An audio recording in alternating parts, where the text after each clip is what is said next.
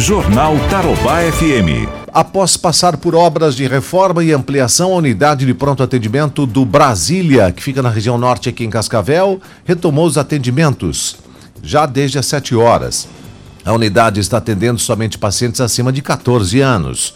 O novo espaço tem um total de 1.622 metros quadrados de área construída, com 33% a mais do que a estrutura anterior. Além disso, conta com uma nova enfermaria infantil, central de material esterilizado, novos abrigos de resíduos, gases medicinais e GLP, ampla recepção e consultórios para atendimento à população.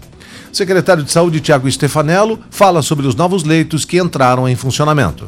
A UPA do Brasília, então, ela retorna aqui para o seu local original, né, após passar por uma reforma completa, também uma ampliação. Né, ela possui 20 leitos para enfermaria de longa duração oito leitos para enfermaria de curta duração, né, leitos de observação e também três leitos de suporte, leitos que possuem ventiladores né, necessários para a intubação do paciente até aguardar a transferência para o leito hospitalar.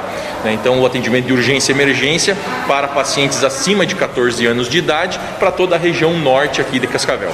O valor investido até agora é de 2 milhões 602 mil reais, mas há ainda investimentos na ordem de 1 milhão 377 mil em equipamentos hospitalares, mais de 55 mil em eletrodomésticos e eletroeletrônicos, quase 132 mil em móveis planejados, 83.679 em outros móveis e cadeiras e mais de 104 mil reais em aparelhos de ar-condicionado. Jornal Tarobá FM.